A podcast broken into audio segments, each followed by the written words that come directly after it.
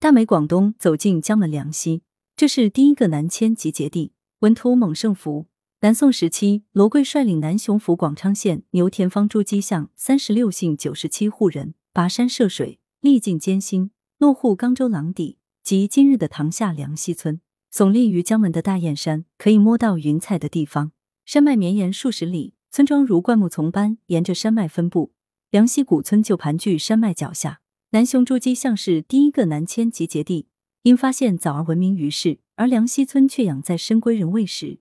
直至二零零六年，才受到岭南移民史专家关注。他们提出了北珠玑、南梁溪的中原南迁标志性格局，令中原人南迁并扩散珠三角乃至海外的过程有了一个清晰的发展脉络。梁溪古村峰峦异翠，平畴沃野，给人以远离世俗尘嚣的安详与静谧之感。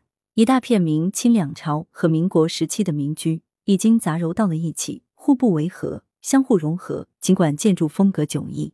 宗祠的门楣悬挂着罗氏大宗祠横匾，两边的朱基留后则，廊底照红基对联，开门见山的点出了梁溪罗姓始祖罗贵南迁始点与落集终点。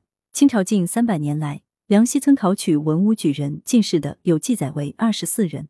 明代大儒陈白沙先生为梁溪罗氏族谱写的序言中，就有百越之罗，都出秦宣贵翁之九子也，足见明代中期罗贵的后裔已遍居两广了。来源。羊城晚报羊城派责编易之娜。